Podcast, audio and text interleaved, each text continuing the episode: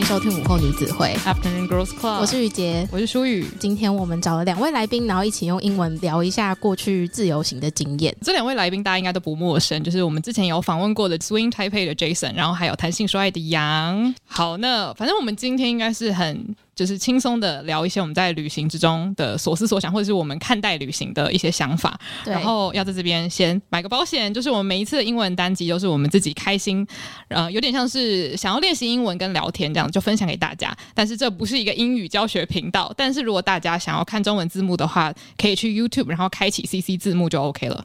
没错。好，那我们就开始喽。Hello everyone, welcome back to Afternoon Girls Club. I'm Andrea. I'm Julie. So first, let's welcome our special guest today. We have Jason and Yang. Hello, everyone. I'm Jason. Hi, I'm Yang. As you were mentioning in the, the Chinese introduction, I'm the organizer of Switch Taipei. So I'm like madly in love with swing dancing and Lindy Hop for eight years already. And I started uh, dancing in Rome, Italy in 2014.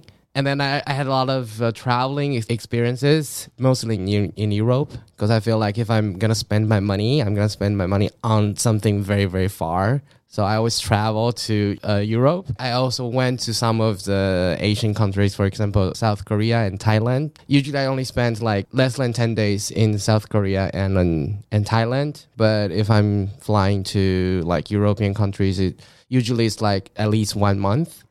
Yeah. Okay. Very informative introduction about yourself. Why? Why? Pressure. Well. Okay, um, what about Young? Hello, I'm Yang. I'm also a swing dancer, and the audience might kn- know me as a podcaster. I have a show called Sex Chat 谈性说爱, and it's about sex and love and everything In in between. between. yes, yes. And I've been to Europe a few times as well, and I went to Tokyo for a year for a working holiday.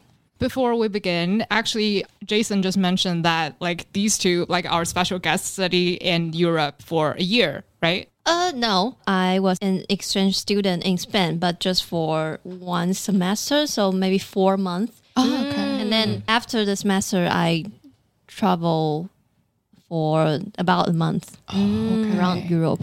I think that's a pretty good start that we have a little introduction about our traveling mm. history. So, my traveling history is I've been to mostly Asian country, but when I was about 19 to 20 years old, I went to Germany for a working exchange for about a month.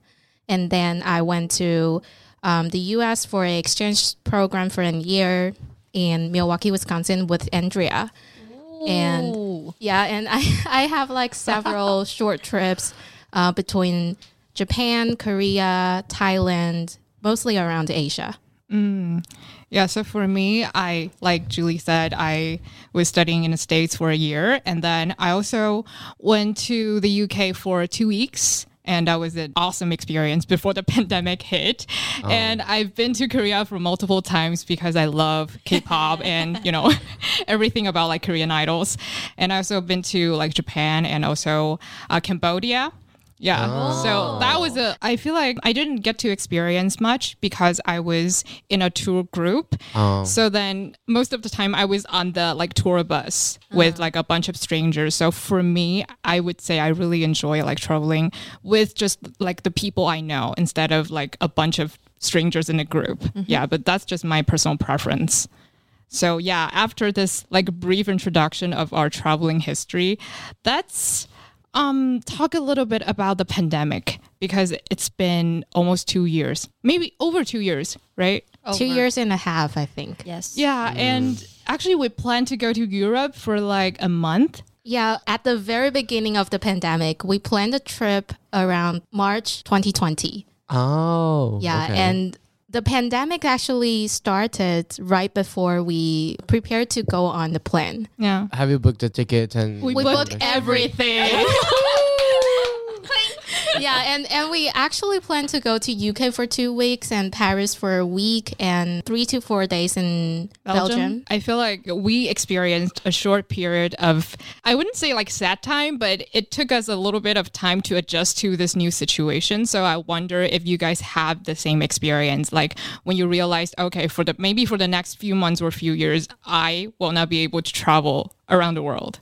Yeah, I think that uh, the pandemic hits me pretty hard because I love traveling, and as a Lindy Hopper, I travel to events. Sometimes I travel to events and also compete and perform if it's possible.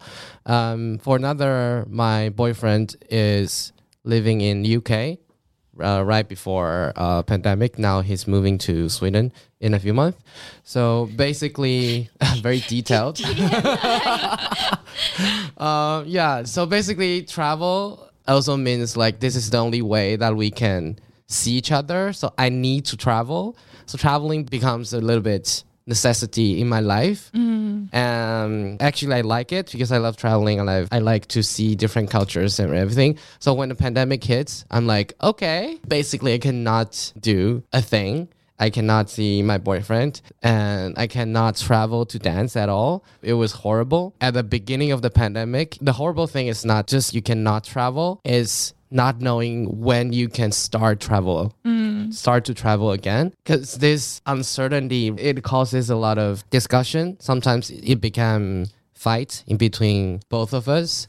So yeah, I really I just hate it, basically. yeah, I feel like long distance relationships definitely have the most impact during pandemic. Yeah. So wow.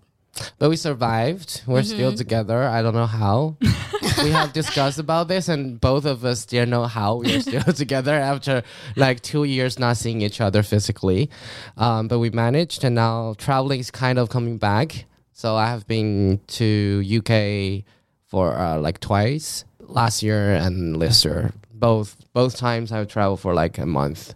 So I feel like it's coming back, and that's would be my experience with the pandemic. What about Yang? Well, just to be clear, I do hate COVID or the whole pandemic situation, but I don't know if it's the fact that I cannot go to travel that affects me that much because so much things changed since 2019 for my personal experience. Like uh, I don't have a job. I'm not sure if it's the reason that I cannot travel around like affects me. I think the most like a criteria or the thing that changed me or makes me think a lot of my future or something like that is because the status of myself but not the status of the whole world i totally agree with you because for me traveling is not my priority. Like I can survive without traveling around the world like constantly, but I feel like something that um, affected me a lot was the expectation that we you know, we we got to maybe do some special podcast episodes in the UK. Like that was very huge for me personally. So I was very down when I realized, okay, so it's not likely for me to go to Jane Austen's house and maybe mm. do a mm. special episode. But that was actually something very small. But I feel like for everyone, maybe it's not necessarily about not being able to travel around the world. Maybe it's because you don't have the freedom to decide what mm. you want to do with your life mm. because there are so many limitations, whether it's to go to a theater theater or you know just to see your friends mm. so yeah do you have anything to add i think what really affects me during pandemic then knowing that we couldn't travel as we will is that um, I have a couple friends around the world, and I really wish that I could visit them during like these five years, like around after I graduate university. I really looking forward to it. So I was actually thinking like, oh, maybe I could go um, to visit them around the world, maybe twice a year or maybe just once a year. So I have that kind of plan in my head for about two to three years. And finally, I had some money that I could actually achieve that goal. But then pandemic hit, everything that you planned before, you wish to happen before, become very impossible. So I was actually really curious about um, the experience of traveling during pandemic. So, what was the experience? So, um, so I traveled twice before I started with my own experience. A lot of people are like asking me and saying that, oh, like I'm so so jealous that you can do this.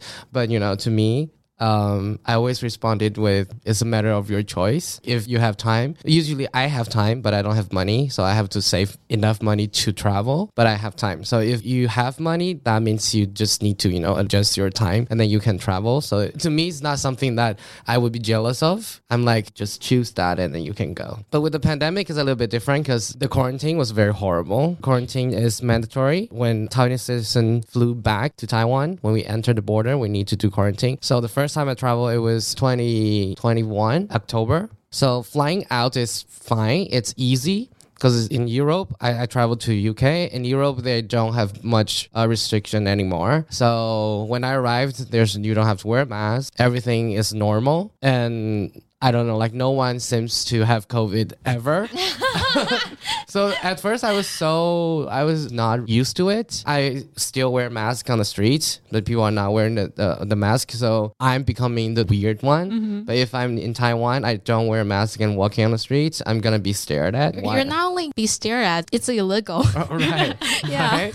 Right. So it's so different. And then, so the first time I was, I have to be used to it, to that. But luckily, I didn't get COVID for the first time. Also, I traveled to UK and that time four countries were listed as high risk country to travel to. So when I came back, I have to do 14 days of quarantine, but I don't have to pay oh. for the hotels because I traveled back from those four countries. So uh, next time it was 2022. I flew out in late March. I came back in middle May. So this time I have to pay for my own quarantine. Luckily, the quarantine days reduced from 14 to 10 days. But still, I need to pay around $20,000 Wow. for the quarantine hotels. But I think it's not really bad as the experience living by myself in a hotel room because I really see the tranquility of living my, with myself. Mm-hmm. Yeah, I don't know. I kind of enjoy the, the 10 days because I, I, guess I know that after the quarantine, I need to, you know, deal with all the shit with my life all over again. Because whenever I travel to Europe, it's with my boyfriend and, you know, everything is kind of careless. so it's like I'm living in the drain, mm-hmm. but with COVID virus around me. but when I come back, I have the last 10 days of quarantine, which is the last moment that I can enjoy myself with. The last piece you have. Yeah, and then when I get out, it's like, oh, family issue, work issue, the community issue. And Yeah. COVID in Taiwan. Oh yeah, and then COVID. Right when I came back, I was like, oh, the cases are rising. yeah, so that that would be my ex- experience. But also, I want to add one thing about the, um, the pandemic because we were all talking about kind of the negative side of the traveling in during the pandemic. But actually, I feel like I learned more about Taiwan when the pandemic hits because I love traveling. I wanted to, you know, see different places. So I actually spent more time traveling to the to the south or the east part of Taiwan rather than before. Because before, if I have money, I have I have saved money, I would spend on the tickets, and I just flew out. But during the pandemic, I have actually I have the options or I have the more willingness to go to, for example, Tainan, Kaohsiung, or Taidong, Hualien, some other places in Taiwan. So I would say that's the positive side of of the pandemic. So actually one thing he mentioned I think would really resonate with you because you said that you had this goal of visiting your friends before the pandemic hit, right? And I feel like a lot of times for people traveling is kind of a chance for you to set aside time for you to reset or to have some me time. So without traveling, I feel like people have to work extra hard to you know remind themselves to be like conscious all the time. Like i'm overworking so i need to like have some alone time. But you know when you have the chance to travel it's kind of an easy way although you have to spend a lot of money but it's easy to just okay i'm on this like five day trip so no one's going to disturb me no matter what. But now because we travel less we have to be very like specific about what time we want to like have to ourselves and to rest or relax a bit like do, do you think that's something that's very important to you Yeah, for sure. And actually, like during pandemic, since everyone is so used to working remotely, so basically right now, even if you fly in abroad, people will expect you to bring your work with you. Yeah. They'll be like, oh, it's okay. It's just time difference, but you could bring your laptop with you and then you can work remotely everywhere. And actually, that was kind of my dream when I was little, like thinking about, oh, working around remotely, um, enjoying life while working, earning money. But then after the pandemic, I don't think that's a really good um, living style. Mm-hmm. Yeah, because you couldn't really separate your working time to your like relaxing time. So yeah, still adjusting to it. But I think it's a pretty interesting trend for like after pandemic. Mm. And what about Yang? Like, have you ever dreamed of working remotely while traveling around the world? Do you think that's something that you would want to do in the future? Yes. But I want to say another thing about what Andrea just said, because, you know, people always say to travel is, you know, you, you can have a time to relax, to learn more about yourself or to step out the comfort zone. But due to the pandemic, so we can not go out. So we need to find other ways to step out the comfort zone. So that me realize that, oh, how much do I need connection with people, mm-hmm. especially on the time I don't know how to say it, like Sanji. Ah, like a like a level three epidemic alert. oh, thank you, thank you for the translation. Yeah, especially at that time, because I'm quite an introvert person, so I do need some level of connection. I need to go out, but maybe I don't need traveling, but I need human connection. Yeah. So after this brief discussion about the pandemic and traveling, I think we can, you know, just freely share our reasons of why we love traveling so much. Because I think for some people it's about the food or maybe it's about meeting strangers, but maybe for us it's about different things. So what about you guys? Like what do you love the most about traveling? So I would say I love to see all the differences, like different culture, I would say, in every country. So I guess I don't know how and why I started to like looking forward to seeing different things in my early life. At first I was like, oh, I'm gonna be in the United States one day because I, I was learning English. So like the foreign country, the only foreign country in my head, it was the United States, and that's how they culturally colonized us. By the way, um, So true. so true, right? And then yeah, and then after I think I started to learn Spanish in high school. So I was like, oh, there are so many different things. There, you know, South America, Spain, and then all the European countries. At first, I was just like, I want to see something different. But when I truly experienced and truly living in another country, I feel like it's a way to again like this word is it's kind of exaggerated but you see tranquility i think traveling by myself really gives me time to talk to myself. You talk to yourself all the time. as in, like you have to plan everything by yourself and then Oh, you have to solve everything by yourself and then there's like you need to do something on your own which is which may not be the same that i'm i was used to before uh studying in in rome for six months in twen- uh, 2014 so i have to sort everything out even though i know someone could help me like back in Taiwan, my friend, my family. But when I was there, I need to do everything by myself and then traveling by myself. And then, yeah. So, and then I think that's the time I see who I am. And then when I was traveling with uh, some other friends during the staying in, in Italy, I see how I myself interact with others. Because I think in, in Taiwan or in some in in the experiences in Taiwan, I kind of I wasn't really me because I didn't have time to see who I am or I didn't have time to understand what I want as Jason myself. I'm like, oh, I'm a student in the university and this person is my friend. So we are in connection. We are students. We are classmates. But when I travel, it was me and the other person. So I think the identity kind of changes and how I see myself also changes during the time I started to plan traveling by myself. And during the trip, it was horrible. That trip was horrible. Because basically, this friend, she we, we were quite close in in in, in university, Is are, are you spelling a T right now? kind of. Oh, okay. No, so I, I I didn't expect that she was such a like princess type. Oh, okay. Yeah, and then and then during the trip, it was me and herself. So we are seeing how our personality interact with ourselves. That's the time you see, oh, so this person is like this, and I'm like this. I'm not used to this. I don't like this, and like this, and she likes this. She doesn't like this. Sometimes it's it meets. Sometimes it doesn't meet. So you will have some uh, fights, and then you have to solve that. Yeah. So I would say it's this. Like this is what travel means to me. What I find really interesting is that since you come from a relatively collective culture, so when you enter to a more individual culture, that you find out that maybe it's totally okay for you to be independent.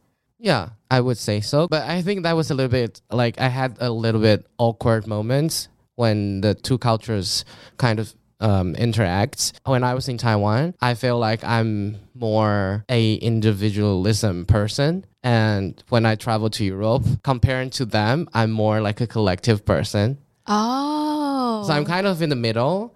You're like in between. Yeah, yeah, I'm Okay. like in between, but I'm totally fine with traveling by myself because I'm also kind of introvert. It may not show, but I'm also I'm also kind of I'm an introvert He person. is, he I. I am, yeah. So I would say there would be uh, awkward moments that I have to really figure out which kind of which side I belong to. But now I feel like I'm just being myself. So as long as I'm happy, I'm traveling. I'm, I see something that I like, and then that's it. That's a really great living style. Mm. Uh, and also because I walk very slowly, that's how I get away from a lot of you know tourist tricks or the the, the They, thieves. they thought you're local. Yeah. Oh, that's so Okay, true wow, though. that's a, that's a huge tip. But Yeah. I thought you have to walk faster when you're in Paris or something. Oh, that's why I didn't go to Paris Oh, and, and Berlin, those big cities when when I first traveled. Okay, so di- differentiate from places. Yeah, like Okay. when I was in Rome, I feel like home. People there are like living at your pace Yeah, but, Okay. but when you see tourists, they walk. Uh, usually they walk faster. and louder, maybe. Probably. Well, well, the Italians are louder. oh, okay. yeah. okay, what about Yang? The question is why do I love traveling? Right? Yes. So again, I don't know if I love traveling or not because back in the days, I had a nine to five job. The purpose to travel is, you know, to escape the routine, to relax. But now, again, because of the pandemic and my personal status, like the unemployment thing, it may make things that what do I need and how can I get that? Like the Tranquility. yeah, so I'm not sure if I love traveling or not, but I think I do like the essence of you can get a chance or get a place, your own space to think a lot or to meet new people or to have different plans. For me, what I like about um, traveling is that when I was little, I loved to learn things like history or cultural things from really visiting the tourist spot or really visiting the place. So every time that we went on like a package tour with a lot of people, I'm always that kind of person would be in front of everyone and listen very closely to what the guide's gonna say. And I'll be like remembering it and try to share to as, as many people as possible in my own way. So I think it's a really fun way to learn different places, cultural or um, history. And also, like growing up, I have a history of being ignorant for um, international cultural. So like I, I remember when I was in high school, we had like exchange student from around the world and there's a exchange student who's from the US. And I remember it was a really hot summer day and when I look at him walking past the, the hallway, I saw his face like really red. So Ignore me wrote, Why your face so red on his Facebook page? I left a message like that and just asking him, Why your face so red? I thought it's something okay to say. And then that person just replied me and saying, Oh, maybe it's because I have an Indian cultural background, like native Indian in America. Oh, okay. Yeah, so I was like, oh, okay. And then I realized that, oh my God, I'm being so ignorant then. And that was a really embarrassed moment. And I didn't really have chance to apologize to him. So I wanted to share it right here and to just let people know that during your own growing path. Sometimes you could be ignorant because Taiwan is such a small country and you don't really have chance to interact with different people from different culture. So yeah, I think that's why I really love traveling is because I could really experience the cultural and really know them better just by uh, visiting them in person and to really interact with the locals there and to really learn about the culture and learn how to respect them and stop being ignorant. Yeah. Yeah, I agree. I think traveling is a very good way to break the stereotypes that you have always had, you know, growing up since mm. like you mentioned Taiwan is a relatively small country. And I feel like also traveling for me is a way to check what I have learned from TV, or, Yeah. you know, from media. Wow. Mostly South Korea. yes, exactly. So Does people there really look like K-pop idol on the street? And you know, every time I go to Korea, like I would try to see if my Korean improved. so it was a very good chance for me to like really practice because when I when when I'm in Taiwan, I have no one to practice with because I, I have no Korean friends in Taiwan. And also when I traveled to the United States, it was a very magical experience because me five years ago I hadn't been to the States, but I had learned English for a long time. So I was wondering like, okay, so the language I'm learning right now, is it really going to help me communicate with American people. Like I know it's a it's a very weird thing to think, but it was something that's bothering me for a long time because I was just wondering like if I could really communicate with American people. So living there for a year really helped me realize that okay, so the English I'm speaking right now is legit. Like it's something that I can like I can really talk to the locals. I just suddenly thought of there's actually a lot of Hollywood pieces that they would try to speak Mandarin or even Japanese or even Korean in their movies, but what they're speaking is really bad, like really poor. They couldn't really speak the language and they expected people from the country could understand and they would be like, "Oh my god, that person is speaking Chinese." But that's not Chinese at all.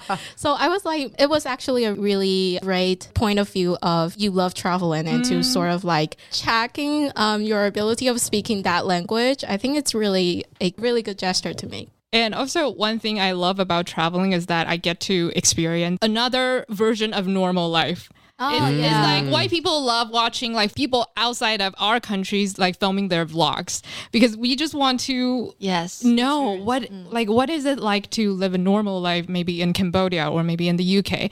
And for me that's very fascinating. So now when I'm traveling abroad, I always want to just walk on the streets, go to a normal cafe and have a latte and talk to my friends. I just live normally. Although for a lot of people it's a waste of money, but it brings me a lot of joy when I get to do that. Yeah, I remember that when I started traveling in 2014, I put this introduction on couch surfing. So I said travel equals travel plus life. So I created word, this word called trifle. So T R I F E L, Oh, not truffle. Okay. I love truffle, but I, I kind of just created this word called trifle. So to me, traveling it also means that I get to live a life in other places. And I, yeah, that's kind of uh, the echo to what Andrea said.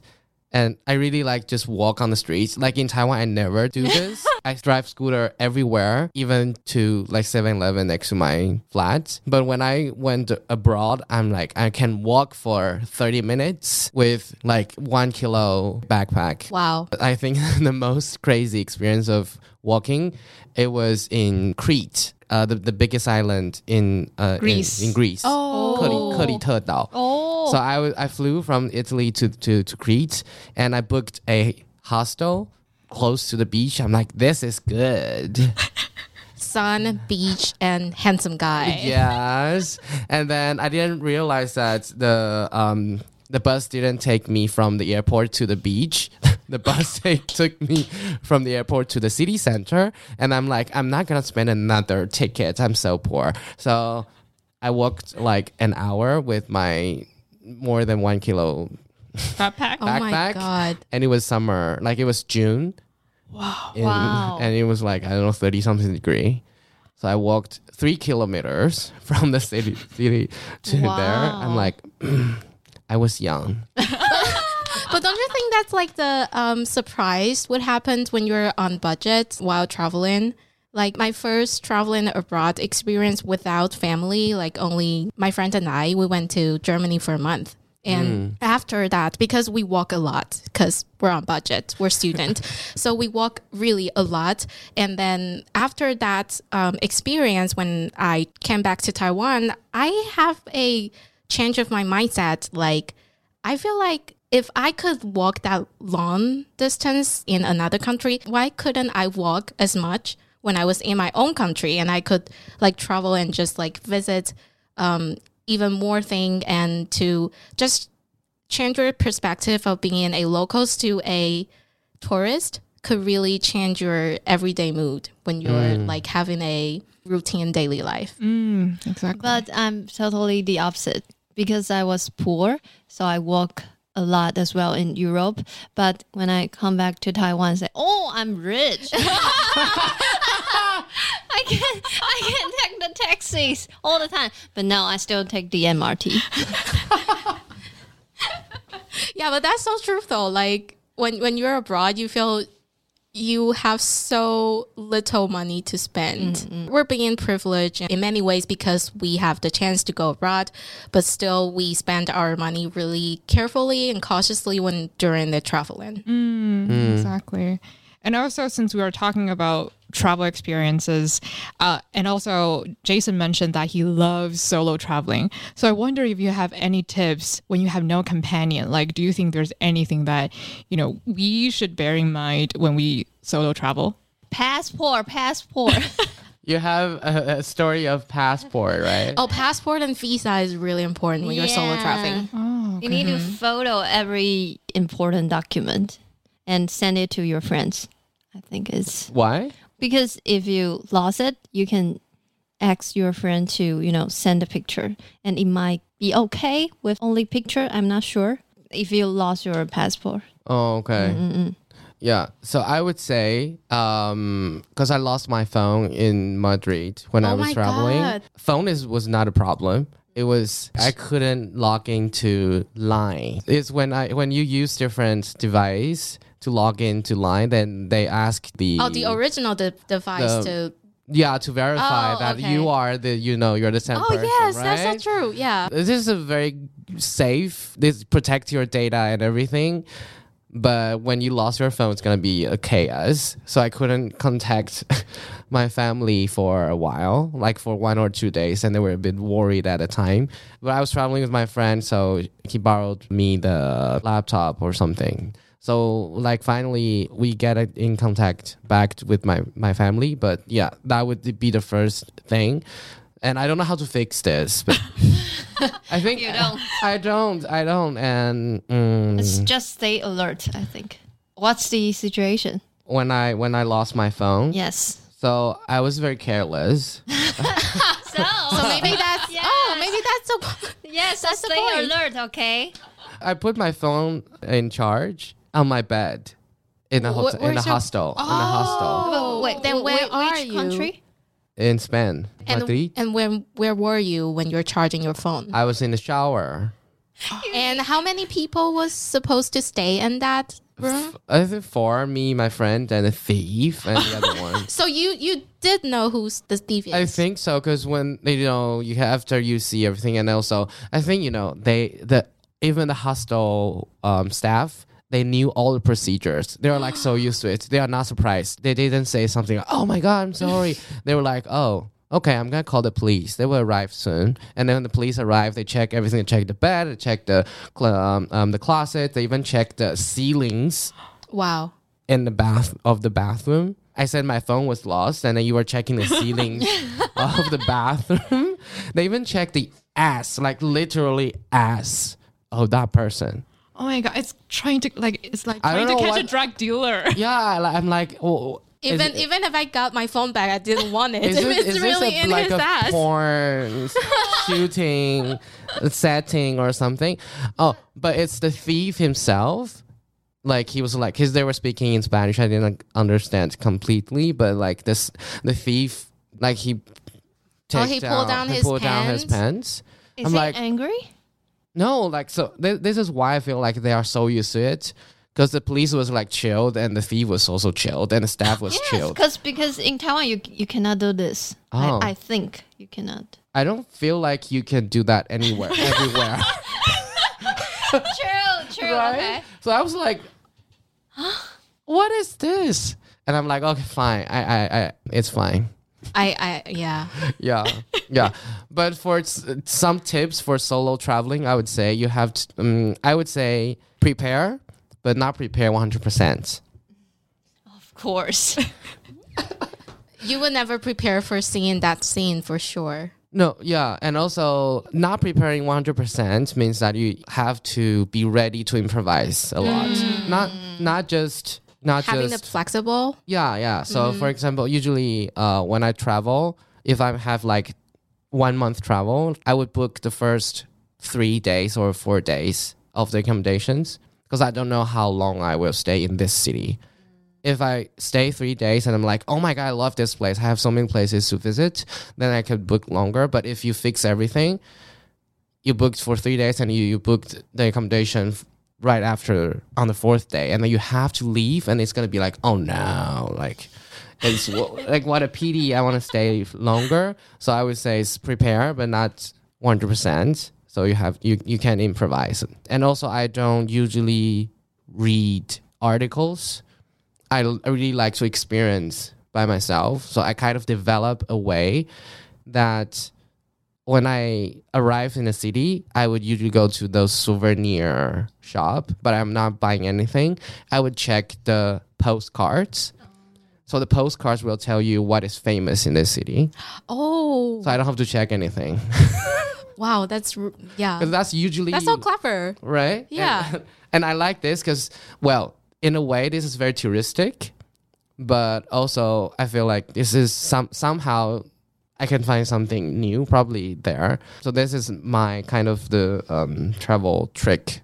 Okay, what about Yang? Do you have any tips for solo traveling? Since you have an experience of solo traveling in Europe, right? yes, but I think uh, compared to Jason, I might have a little more fixed itinerary because, like, I book every transportation first. I know how many days I will stay in that city, but I think my tips is that I will prioritize my preference. I will browse a lot of articles and I will write down all the touristy place that I want to go to, but I will prioritize them. Like the first three place I want to go, and the rest is okay if I miss that, and I can come back here maybe next time.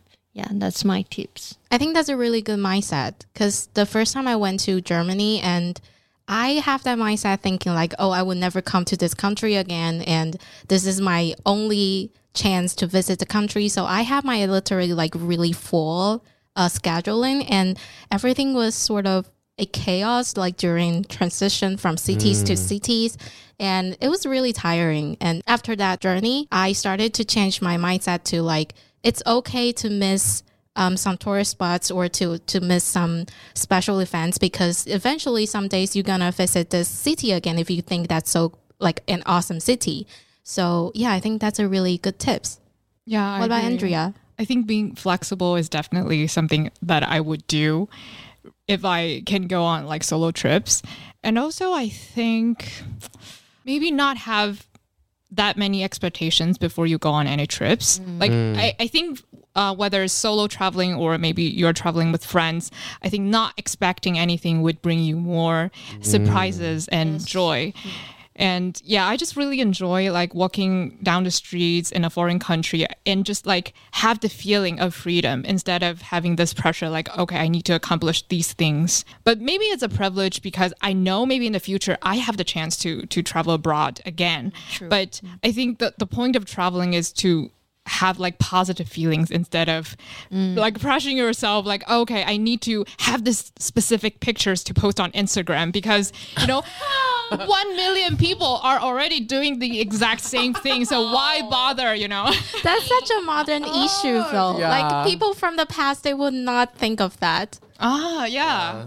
Or maybe they would Like they will bring like their huge camera and, Maybe, and be yeah, ready. maybe they Yeah, would probably. also. Yeah. But yeah, I think it's something that people would feel like they have to do when they use social media. Like, okay, I go to this country, I have to go to these spots. Mm. But like sometimes I would have the the urge to to do that, but once you you know browse social media for a long time, you feel like everyone is already doing the same thing. So you can just you know try to find a very like special alley and you know just go mm. there and experience something special that no one has ever experienced. Mm. Yeah. So for me right now, I'm more relaxed when I go traveling. For me right now, it's more about having a good time. I would add something to that. So I think it's also important to be present and also be a local. That's my trick. Or another trick. So be present. Like uh, one example would be that. So I was in Amsterdam, and I'm. I this was kind of my first date with the, my current boyfriend, and we were organizing a trip. We are trying to travel. We said, "Oh, let's go to um, the mountain in the in Netherlands." And as you know, like Netherlands, a, a place basically they kind of just they created their own land. So basically, they don't have mountains. oh, okay. So and Amsterdam's really close to the sea. So the only mountain that they have in Netherlands is quite close to the border next to uh, Belgium and Germany. So the whole trip we spent whole day on train and bus. Train takes us to the closest city next to the mountain in like 2 hours and then like almost an hour bus. And the mountain is only 300 meters high. It's like a hill instead It's like of a, a mountain. hill. Yeah, basically, it's like if you take bus up to Yangming Shan and it's higher than that mountain, and that that mountain is the highest mountain in in Netherlands. So usually, if you feel like we are going on a trip and you have what Andrea said, you have the expectations of what travel should be like. Then this is a very bad travel mm. because you spend half of the time or more half of the time on the transportation. Mm. But we were having a lot of fun on the transportation. It's like we have time to be present and also, you know, we are getting time to know each other. Yeah. So this is be present and also be a local is that usually may, you may expect some like recommendations of restaurants from I don't know TripAdvisor or Yelp. But uh, c- well, this is another privilege of me. I'm a swing dancer. I'm Lindy Hopper, so I get to dance with the locals and then ask them. So which exactly, which of kebab would you recommend me to go to try? Because you know there would be some recommendations from the internet, but the locals they also have their own preferences, and may they may not be the best one, but you get to know why they like it. And it's like a conversation and also you get to know kind of their life and why they choose this. And it's like travel is another way of living a- another life. So why not talk to um, a local and then you get something from them? Even sometimes when i travel alone i haven't done that for a while but when i was i remember i was in portugal and then i was like i was eating in the restaurants and then i saw that there's a super nice and delicious shrimp dish but i don't know the name of the dish. I'm like and then i just asked the person next table and i was like, what did you order? They're like oh this is something gambas blah blah blah blah blah and i'm like i'm gonna get that. And then i think this is also the surprise and also you know you you really put yourself there and that you are interact with the surroundings the people the cities Okay, we talked about solo traveling, and I also prepared a question for travel companion, but I'm afraid that we are going to talk some negative things. So Yeah. why don't we talk about you know what do we No, look? I want, I want to share good things about Jason. oh really? What Oh, you you? do travel? That's awesome. did Okay, we travel sure. together Not abroad, but uh, we went to Hsinchu. Hsinchu. Yeah, Ah. I think that's one of my best trip in recent years. really? That's so nice. is that the only trip that you did No. So what qualities does Jason have that you know made you so fascinated by traveling yeah, with, the- Ja- during the with? Jason? like he say, he always like stay present and that having fun all the time. I mean, that's a great example of like people really matters when you're traveling. oh Yes. Yes, because I think um, every time I went to different places, we tends to do things that we want. like only solely from our own mm-hmm. opinion. But when you traveling with people, you have to negotiate with them and to choose between from either you're sacrificing or they're sacrificing about what their preference is. So it's really important that to have a travel companion who is willing to discuss instead of just like turn down everything you said. Oh, and really important thing is that it's okay to be upset, but it's really important to communicate when you're having different um, emotions during tra- traveling. Yeah. Especially if you are a very sensitive person, like if your companion is feeling a little bit down and that person's like, I'm okay, I'm fine, I'm not angry, and you're you know, you're you're getting this weird vibe, then the trip is going to be ruined. Yes. So I think going on trips with friends that you you know very well, I think it's a absolutely must. I feel like it's really important to find someone that you could say you're not okay. I think one uh, another good trait of J- Jason is that he is not only willing to try uh, anything new, but also he knows what he wants, and he is willing to and able to communicate with me. I would say you're the same. Like, at least, I- I feel like we have not, like, we have no problem but- with but he snore. communicating. yeah, I snore is Well, that's actually pretty important. yeah badly. Badly is like a orchestra level of this, this snore when I plan a trip with someone. The first thing is that I snore, and the second thing is that I would speak about my preferences at first, but I also I'm letting the other one know that my preferences are like this, but these are discussable or th- we can discuss about this. So, um, do you think it's okay that you have your separate plan of the day? For sure. For sure. For sure. Okay, now I'm confirmed that we could go on a trip together. That's literally the first question that I would ask some people that if they wanted like to organize a travel with me. Mm.